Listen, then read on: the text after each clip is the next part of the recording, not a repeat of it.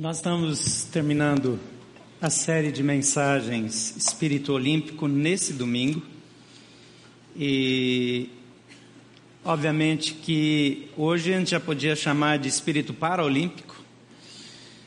Mas antes de entrar nesse assunto, eu quero lembrar você que é pai de crianças. Quantos tem crianças aqui na igreja? Levante sua mão.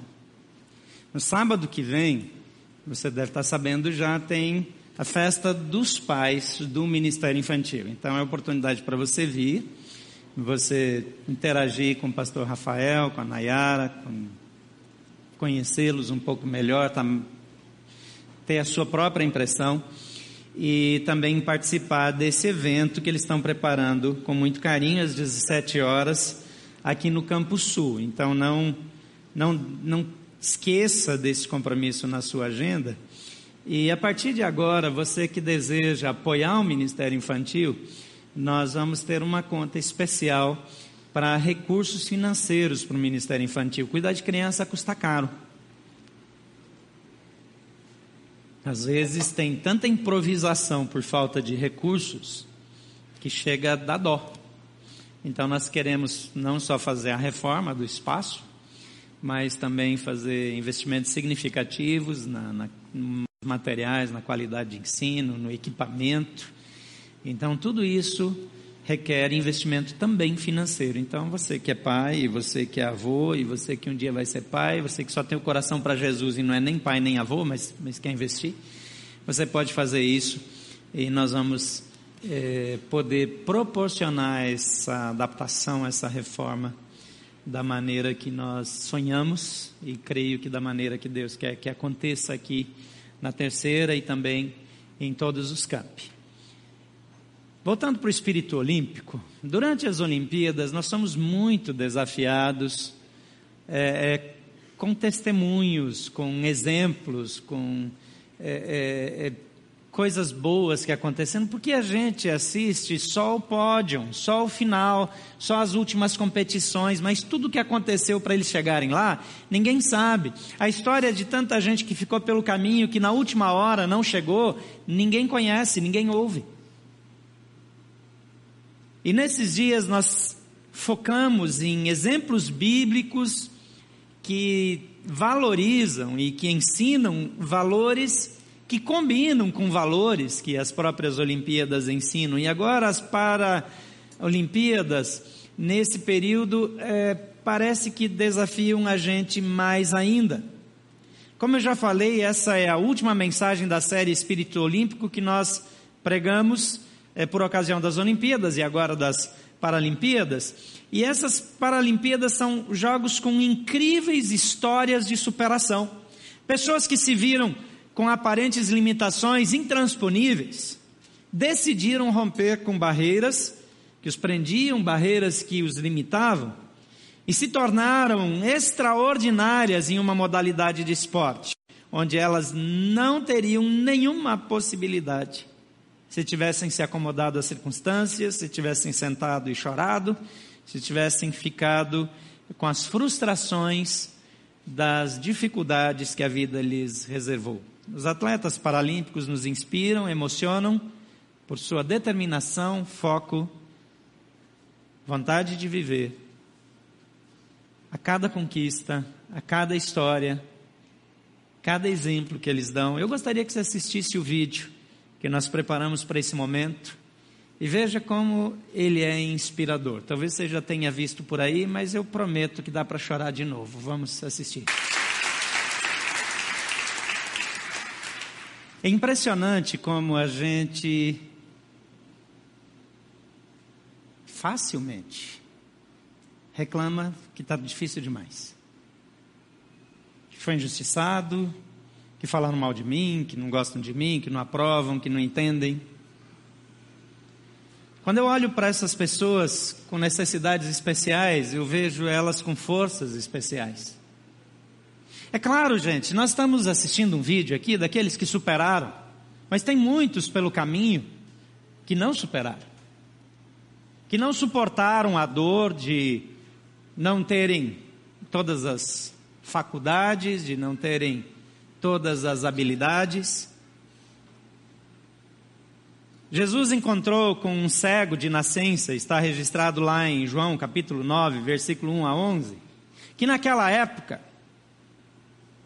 já existiam as Olimpíadas, mas as Paralimpíadas ainda não existiam.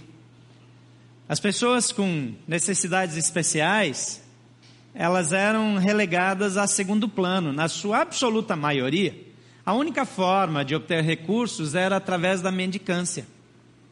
O texto diz assim: Ao passar Jesus, viu um cego de nascença, e seus discípulos lhe perguntaram, mestre, quem pecou?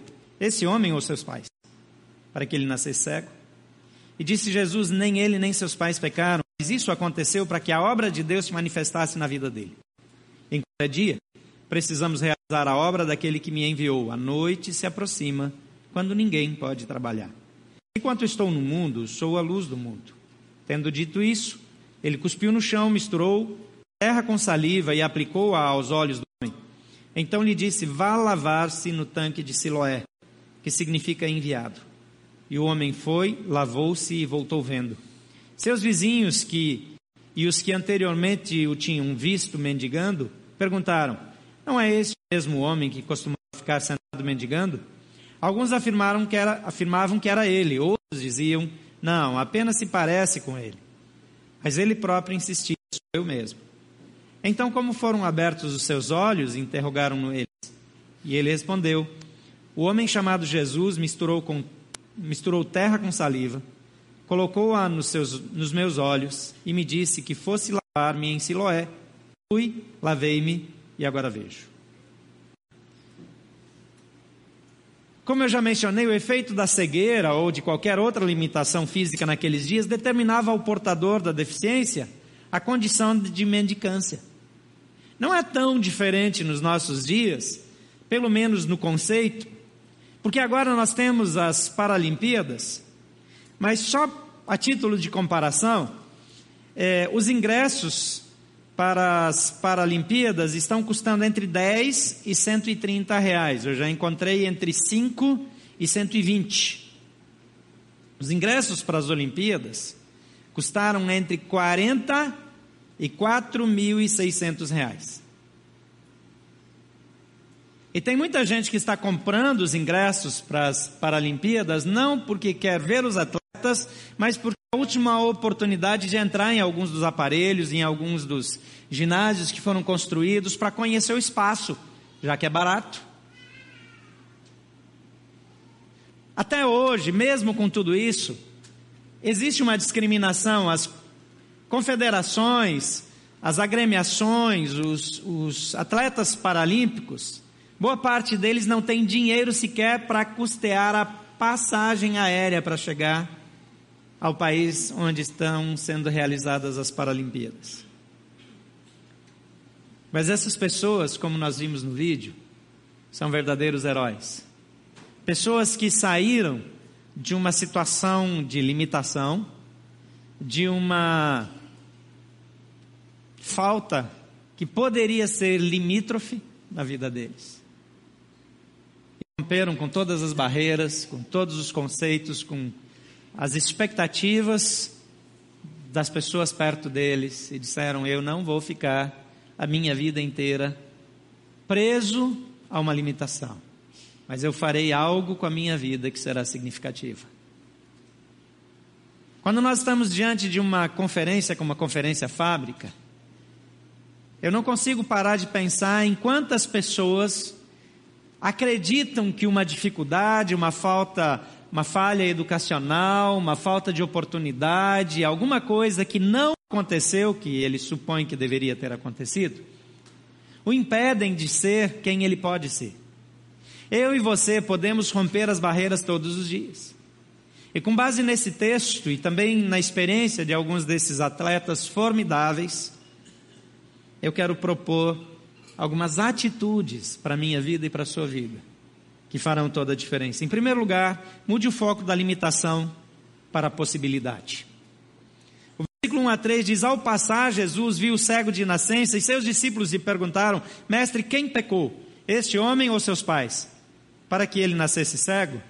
E Jesus disse: Nem ele nem seus pais pecaram, mas isso aconteceu para que a obra de Deus se manifestasse na vida dele. Esse homem nasceu cego. Na cabeça das pessoas daquela época, uma deficiência era uma evidência de castigo. É impressionante como pessoas que não estão passando por determinados problemas têm a capacidade ou a disfarçatez de deduzir que a dificuldade do outro é porque alguma coisa ele fez errado.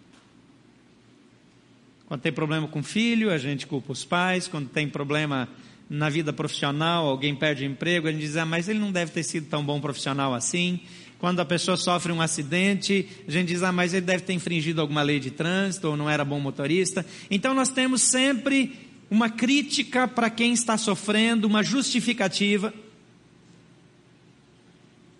Os discípulos de Jesus imaginavam que o sofrimento dele fosse devido ao pecado de alguém, ou dele, ou dos pais.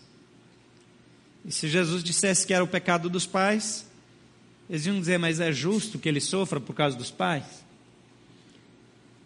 Mas é interessante que Jesus, ele não foca nas causas.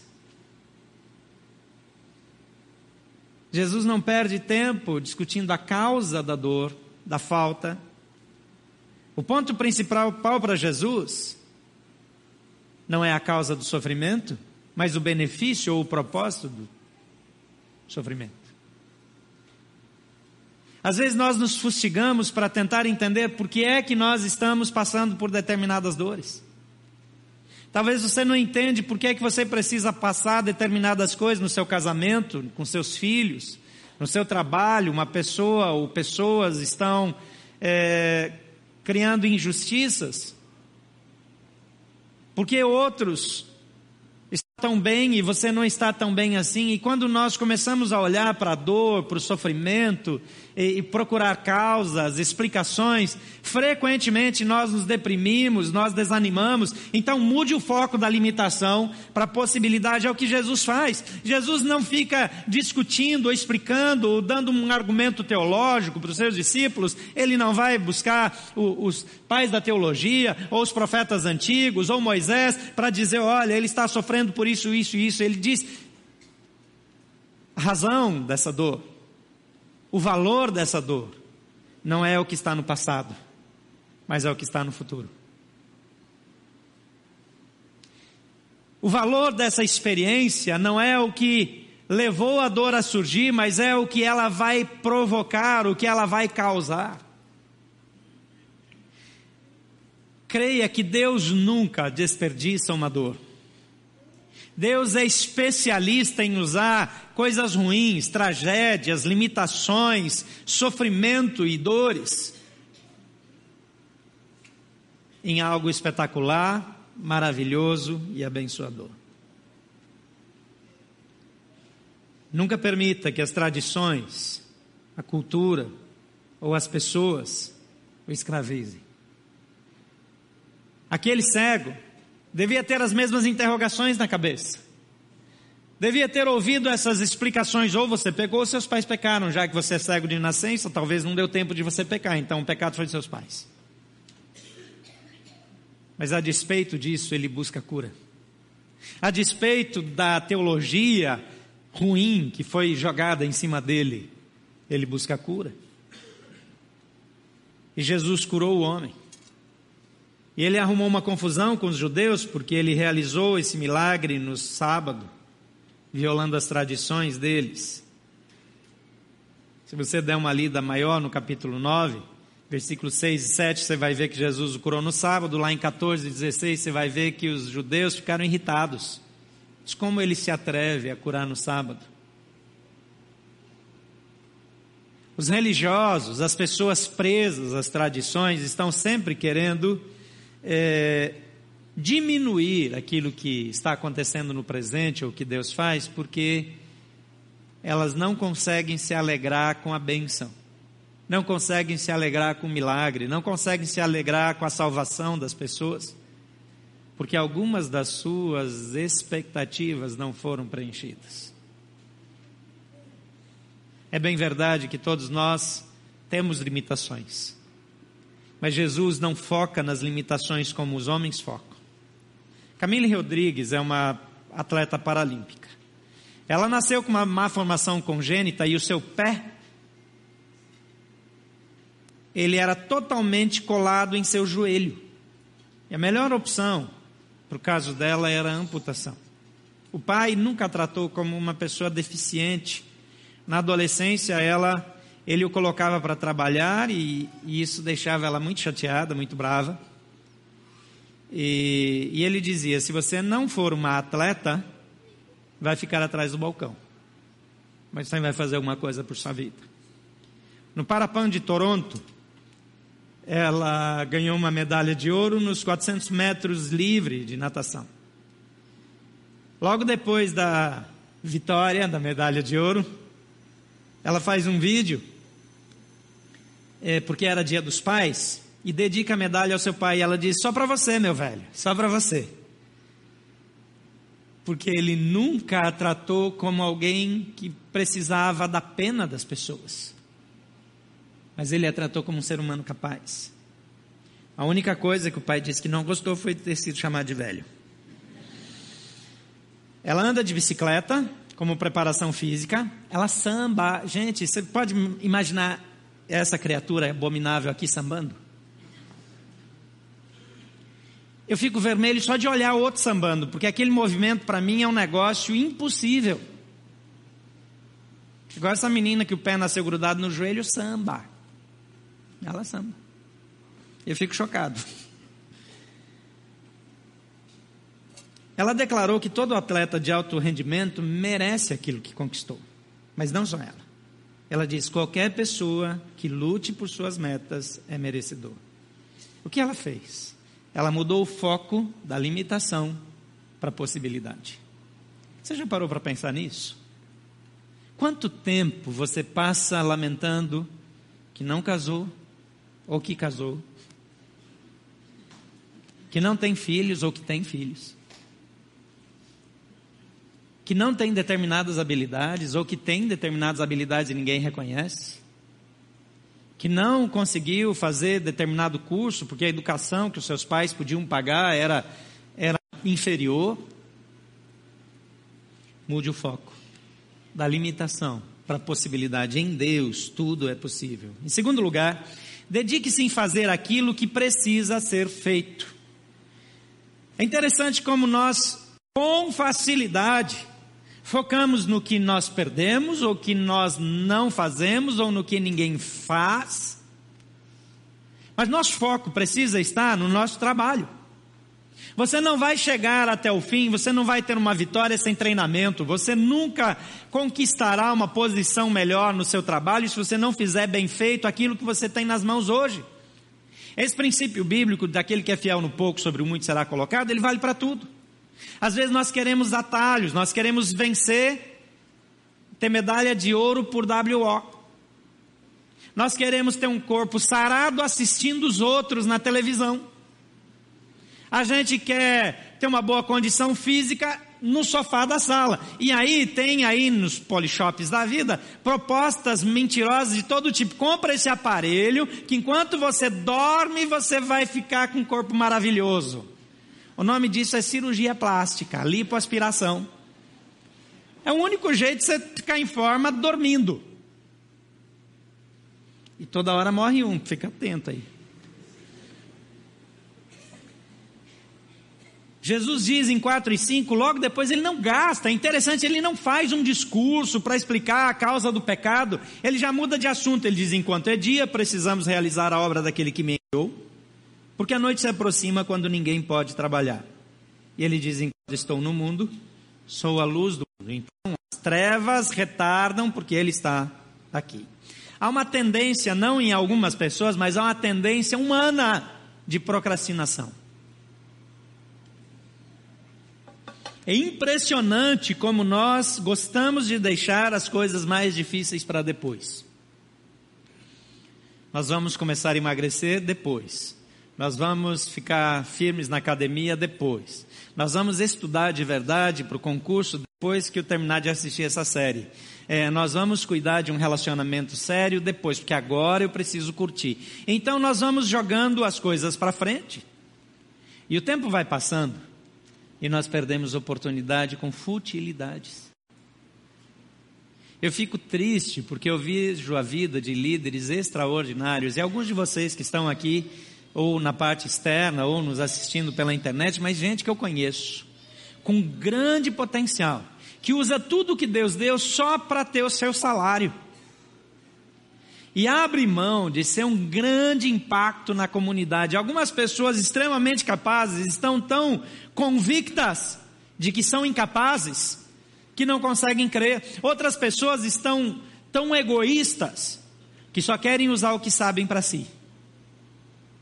Mas Deus criou você para impactar a sua geração e deixar um legado para as próximas gerações. Então faça aquilo que precisa ser feito. O Wanderson Silva teve uma infância com poucos recursos financeiros. Sua família não tinha condições, não pôde investir para que ele praticasse um esporte.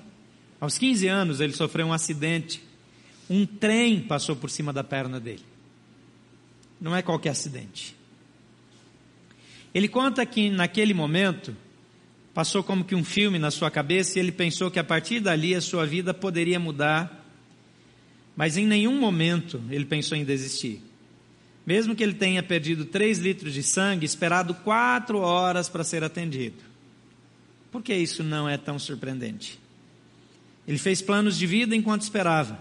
E um deles foi ter mais amigos. Tem gente que está precisando perder a perna embaixo de um trem. Sofreu com um erro médico e teve a perna amputada acima do joelho sem necessidade. Quer dizer, desgraça pouco é bobagem. Um trem atropela a criatura e ainda acha o médico errado para operar. Dois anos depois, ele redescobriu a atividade física e a oportunidade que teve o que não teve é quando tinha as pernas, ele encontrou naquele momento. Brincando, desafiando e encorajado pelos amigos, ele tentou andar de bicicleta. Caiu, mas a queda o levou ao desporto paralímpico. Wanderson possui a melhor marca no lançamento de disco na classe F57, que é amputação de perna. Ele é muito dedicado, persistente. São oito horas de treinamentos diários. É o atleta que mais cresceu no desporto paralímpico nos últimos anos. Ele não tem limites e é o recordista brasileiro. O que não é possível ser feito, ele diz, não dá para ficar sentado no sofá, imaginando muitas coisas. É preciso procurar a melhor forma de viver. Eu não sei se você é do tipo que passa horas curtindo as suas dores. Pessoas vivem com prisões no passado, de traumas, de problemas de família, de pecados que os pais cometeram. E a vida vai passando. Outro dia, outro dia, eu era um menino. Esse ano ainda, último dia do ano, mas é esse ano, eu completo 50 anos de idade. Quando eu completo 50 anos, eu já fico com a impressão clara e óbvia que eu tenho menos tempo de vida para frente do que eu tive para trás. Então, se eu tenho menos anos do que eu já tive, eu não posso ficar pensando naquilo que eu não fiz, na maneira como eu não aproveitei, nas oportunidades que eu perdi, nos pecados que eu cometi. Eu preciso olhar para frente Paulo, quando ele fala sobre o padrão de um cristão, ele diz: Eu não alcancei o que eu estou sugerindo para vocês.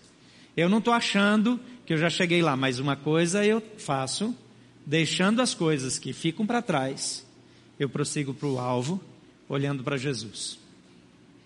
Prosseguir.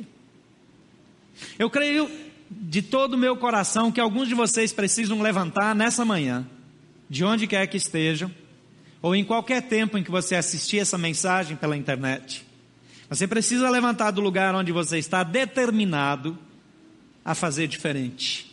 E não só isso, a fazer diferença. Lembre-se o que nós sempre repetimos aqui: se você fizer as coisas que você sempre fez, você vai ter os resultados que sempre teve. É tolice imaginar que as coisas vão mudar por si só. Deus está com você para levá-lo a novas atitudes, a conquistar novas posições a alcançar uma posição melhor, nós precisamos avançar. Dave Raposo é brasiliense, atleta paralímpico de tênis. Mas ele era ciclista. Ficou tetraplégico após um acidente em que um ônibus o fechou e ele quebrou o pescoço e lesionou a cervical, C6 e C7. Voltou a movimentar os braços com muita musculação. Para jogar tênis, ele precisa prender a raquete na mão com esparadrapo, porque por causa da tetraplegia ele não consegue fazer o movimento de pinça. Na classe de tênis, em cadeira de rodas que ele participa, é, há muitos atletas como ele. Nem todos chegarão às Paralimpíadas. Mas nenhum deles é deixado para trás, diz o técnico dele. Porque eles aprenderam não só a determinação, mas também a solidariedade. Fazer aquilo que precisa ser feito é de grande importância fazer no tempo certo, fazer no momento certo, fazer da maneira certa. Isso nos leva ao terceiro ponto, compreenda que a sua que a abundância divina sempre supera o espírito de escassez.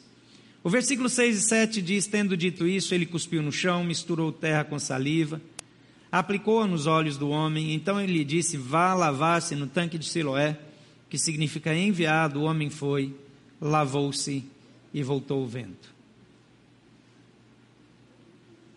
A posição daquele homem não mudou só porque Jesus aplicou um barrinho que ele fez com saliva e terra e colocou nos olhos dele. Mas a situação daquele homem mudou também, porque ele teve a ousadia de, mesmo cego, fazer aquilo que Jesus mandava. Muitos que não são deficientes visuais, muitos que não têm essa dificuldade, têm dificuldade para obedecer.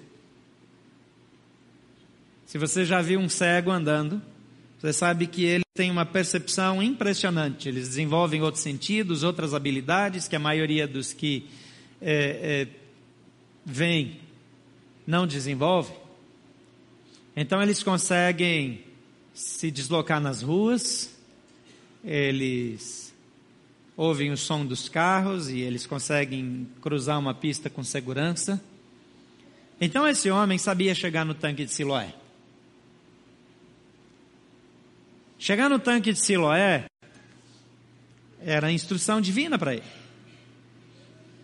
Ele pede para ser curado, mas Jesus passa barro nos olhos dele. Ele era cego, não era tonto, ele sabia o que Jesus tinha feito.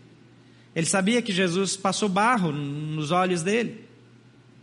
Mas Jesus diz: vai até o tanque de Siloé. Interessante que Siloé significa enviado.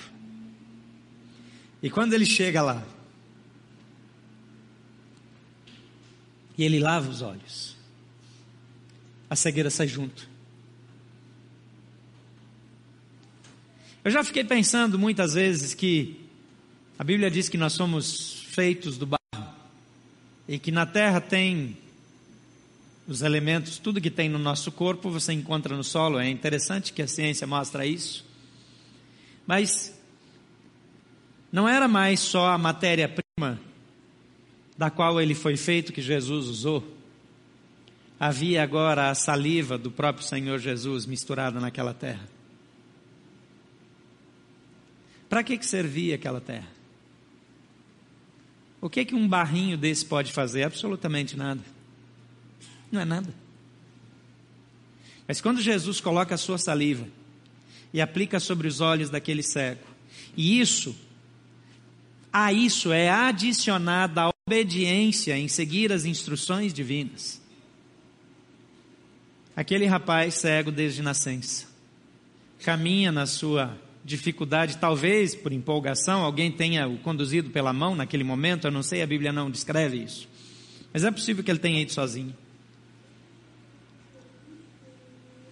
Provavelmente entre as pessoas que ouviram Jesus falando e dando as instruções, viram Jesus botando a saliva dele no barro, fazendo um lodinho e passando no olho dele, tinha pessoas que disseram: Ah, é isso?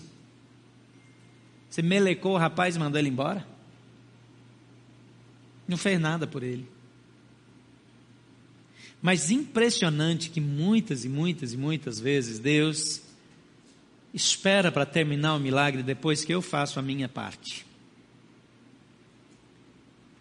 Nós gostamos muito quando Deus faz tudo e não deixa nada para a gente. A gente só fica com benefício. Mas aqui ele precisa, apesar da limitação, apesar da dificuldade, apesar de todas as variáveis, ele precisa ir até o tanque de Siloé. E lá ele lava.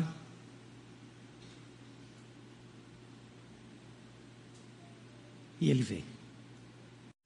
Tendo dito isso, ele cuspiu no chão, misturou terra com saliva, aplicou aos olhos do homem. Então lhe disse: Vá até o tanque de Siloé. E o homem foi, lavou-se e voltou vendo.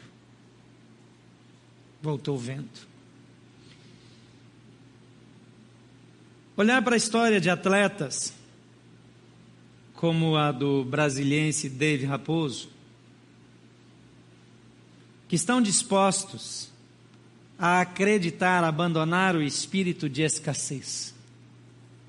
O espírito de escassez sempre foca naquilo que eu não tenho, naquilo que eu não possuo, naquilo que Deus não fez, naquilo que os meus pais não fizeram, naquilo que a liderança não fez, naquilo que a igreja não faz, naquilo que o governo não faz. Mas Jesus pega esse homem que não tem culpa de ser cego, que nasceu cego, que não tem argumentos, que não consegue compreender a causa das suas limitações que se tornou um mendigo para não morrer de fome. E Jesus diz para ele: Você precisa fazer algo por si mesmo, sem ajuda de outros. Existe uma parte que eu vou fazer. Isso me leva a pensar que o barro que faltava na nossa vida tudo que faltava na nossa vida para sermos devidamente curados, todo ingrediente que faltou na nossa constituição, na nossa história, Jesus acrescentou, Jesus já aplicou na nossa vida quando ele morreu na cruz do Calvário. E por isso nós podemos afirmar que quem tem Jesus não tem falta de nada. Mas não acabou aqui. Eu ainda preciso ir até o tanque de Siloé e me lavar. Às vezes eu quero a bênção de Jesus, o que falta na minha vida, e eu peço para Jesus e ele supostamente acrescenta na minha vida, mas eu não quero largar minha vida de pecado, eu não quero lavar, eu não quero tirar aquilo que já se apegou a mim. É a saliva de Jesus, é o barro de Jesus, deixa no meu olho. Mas Jesus disse: vai lá e lava. tudo aquilo que faltava na sua vida, Jesus acrescentou quando você disse: Sim, Jesus, eu te recebo como Senhor e Salvador. Amém? Então eu volto a repetir: quando você tem Jesus, você não tem falta de nada. Mas por que, é que eu percebo faltas na minha vida? Porque a minha parte ainda falta, que é ir até o tanque de Siloé, que é obedecer as palavras de Jesus, é ser o líder para o qual ser o líder que Deus criou, exercer a liderança para a qual Deus me criou. Em quarto lugar, assuma sua posição com base naquilo que Jesus fez por você. O versículo 8 a 11 diz que os vizinhos daquele cego, que anteriormente o, vi, o tinham visto mendigando, perguntaram: Não é este o mesmo homem que costumava ficar sentado mendigando? Alguns afirmavam que era ele, outros diziam: Não, apenas se parece com ele. Mas ele próprio insistia: sou eu mesmo. Então, como foram abertos os olhos, interrogaram-no eles. E ele respondeu: O homem chamado Jesus misturou terra com saliva, colocou-a colocou nos meus olhos e disse que eu fosse lavar-me em Siloé. Eu fui, lavei-me e agora vejo. Ele não deixou para depois. Ele não ficou dizendo: Jesus, pelo amor de Deus, você não vai fazer essa sujeira e deixar essa bagunça. Como tem gente que come na cozinha e joga tudo lá na pia e deixa. O senhor não vai lavar a bagunça? Mas ele diz: Eu fui, lavei-me e agora vejo. Há muitos de nós que precisam lavar o barro dos olhos nas águas de Siloé, para que possam ver aquilo que Deus espera de você, para que possam ver aquilo que Deus preparou para a sua vida. É muito interessante como nós nos perdemos na caminhada. Frequentemente eu não acredito nas minhas potencialidades, porque eu não consigo ver. E não consigo ver porque eu não me sujeitei às instruções divinas para a minha vida. Aqui em Brasília você ouve falar de rugby, porque o rugby vem se tornando um esporte um pouco mais popular, porque tem time de rugby aqui em Brasília. Mas mundialmente falando, ele é um esporte relativamente desconhecido. Mais desconhecido talvez do que o rugby seja o arquipélago de Fiji, um conjunto de ilhas que no passado foi extremamente fustigado por causa do ritual aos mortos, culto a demônios. As ilhas de Fiji não produziam mais frutos. A miséria em Fiji era uma coisa absurda. As águas, num determinado dia, ao meio-dia, águas usadas pelos feiticeiros para fazer rituais macabros por anos, as águas se tornaram venenosas, ninguém sabe a explicação. Mas não só tóxicas para os seres humanos, pessoas que estavam dentro da água tiveram que correr para fora, porque aquela água era tão tóxica, ela se tornou tão tóxica subitamente, que afetava a saúde das pessoas, as plantas ao redor do rio morreram, árvores perto do rio pararam de produzir frutos, não crescia mais grama. As ilhas de Fiji, que eram visitadas por turistas por causa dos seus resorts de luxo, começaram a ficar vazias por causa das notícias ruins, não só por causa dessa peste que veio pelas águas, mas os peixes desapareceram, eles não conseguiam mais pescar no mar, não tinha mais peixe. Ah, havia uma matança entre as tribos, etnias diferentes, e pessoas saíam da mata e matavam os outros. Há uma minoria indiana no país que era perseguida e oprimida. E houve um golpe de Estado e as pessoas saquearam o comércio local e uma economia que vinha prosperando despencou. E nesse tempo, as pessoas começaram a cobrar isso das igrejas, porque as igrejas, ao invés de unir o povo, as igrejas eram fator de segregação. Porque havia competição entre as igrejas. Em Fiji, uma, uma ilha que foi, uma série, um arquipélago que foi colonizado pelos ingleses no passado, por causa das suas atitudes, foi expulsa da comunidade britânica. E agora estavam vivendo mal, mortes, guerras, conflitos. Então os pastores decidiram unir as suas igrejas e começaram a orar juntos. E depois daqueles saques, depois daquela onda de violência, finalmente as organizações cristãs começaram a proclamar dias nacionais de oração, de arrependimento e de reconciliação.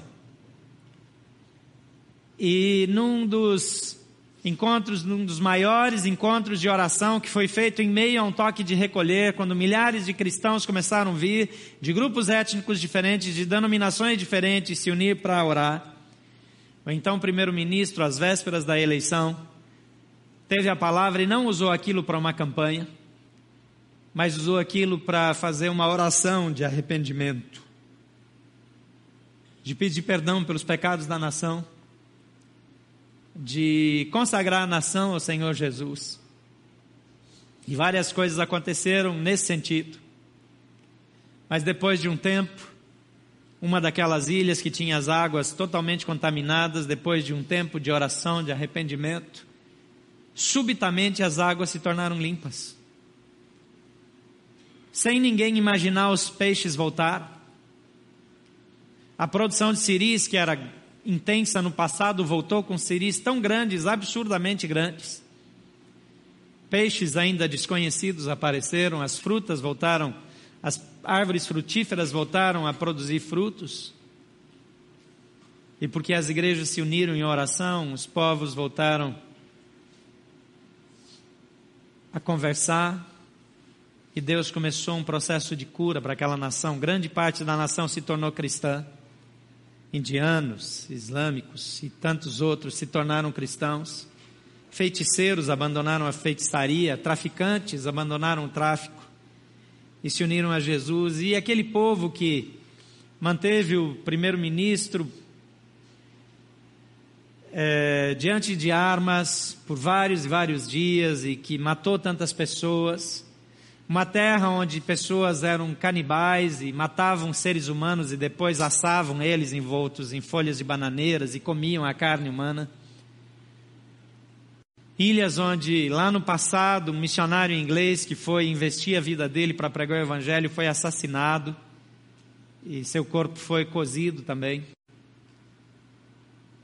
Pediram perdão para os familiares, propuseram um tempo de arrependimento e reconciliação.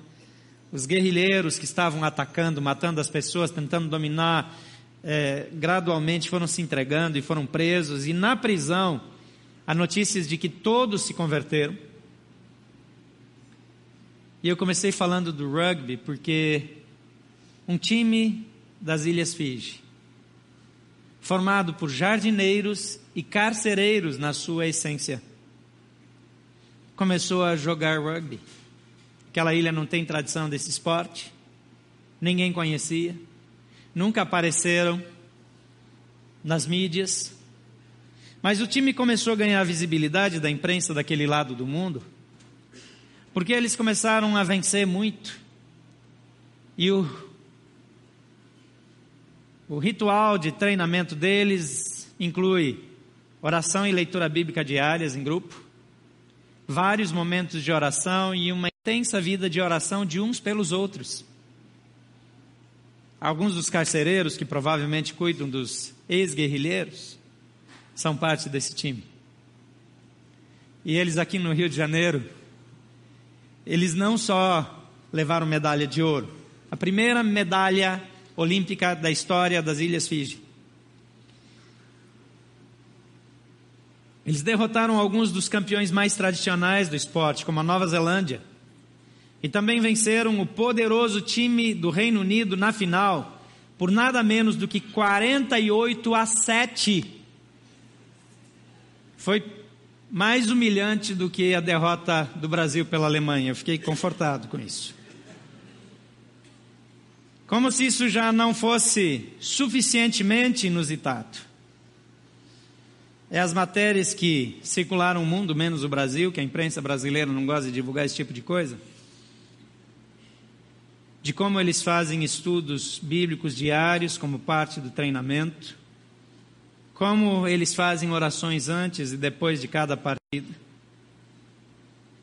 como eles andam, amam cantar hinos juntos, aquele bando de brutamontes, parado, cantando aqueles hinos, chorando, os marmanjos fortes, violentos, cortadores de cana, jardineiros, carcereiros. Após a conquista do ouro, um dos repórteres um dos repórteres da NBC, perguntou a eles como era possível um time tão pequeno alcançasse sucesso na conquista do ouro, e um deles disse: O nosso time, o nosso verdadeiro sucesso, o verdadeiro sucesso do nosso time vem da cruz de Cristo. E nessa vitória eles terminaram todos juntos no centro do campo, cantando: Pelo sangue do Cordeiro. A TV Globo e as TVs brasileiras postaram cada beijo, cada atleta que recebeu um homem no seu quarto de dormir para ter relações sexuais. tudo aquilo que de alguma maneira ofende a graça de Cristo, eles fizeram questão de divulgar nenhuma nota sobre esse time maravilhoso, cantando Vencemos pelo sangue do Cordeiro. Eu escolhi para o título dessa mensagem: Quebre os seus recordes.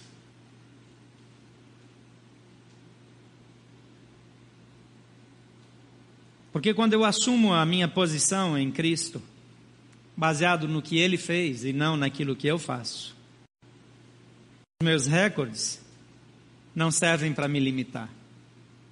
Tem muitas pessoas que vivem da glória das suas conquistas do passado. Tem muitas pessoas que só falam dos anos que passaram.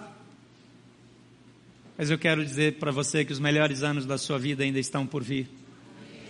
Se você estiver disposto a quebrar os seus recordes, se você estiver disposto a viver aventuras novas, se você estiver disposto a fazer algo novo, não pense na aposentadoria como fim, mas o começo de um novo projeto, de uma nova oportunidade, de um novo desafio.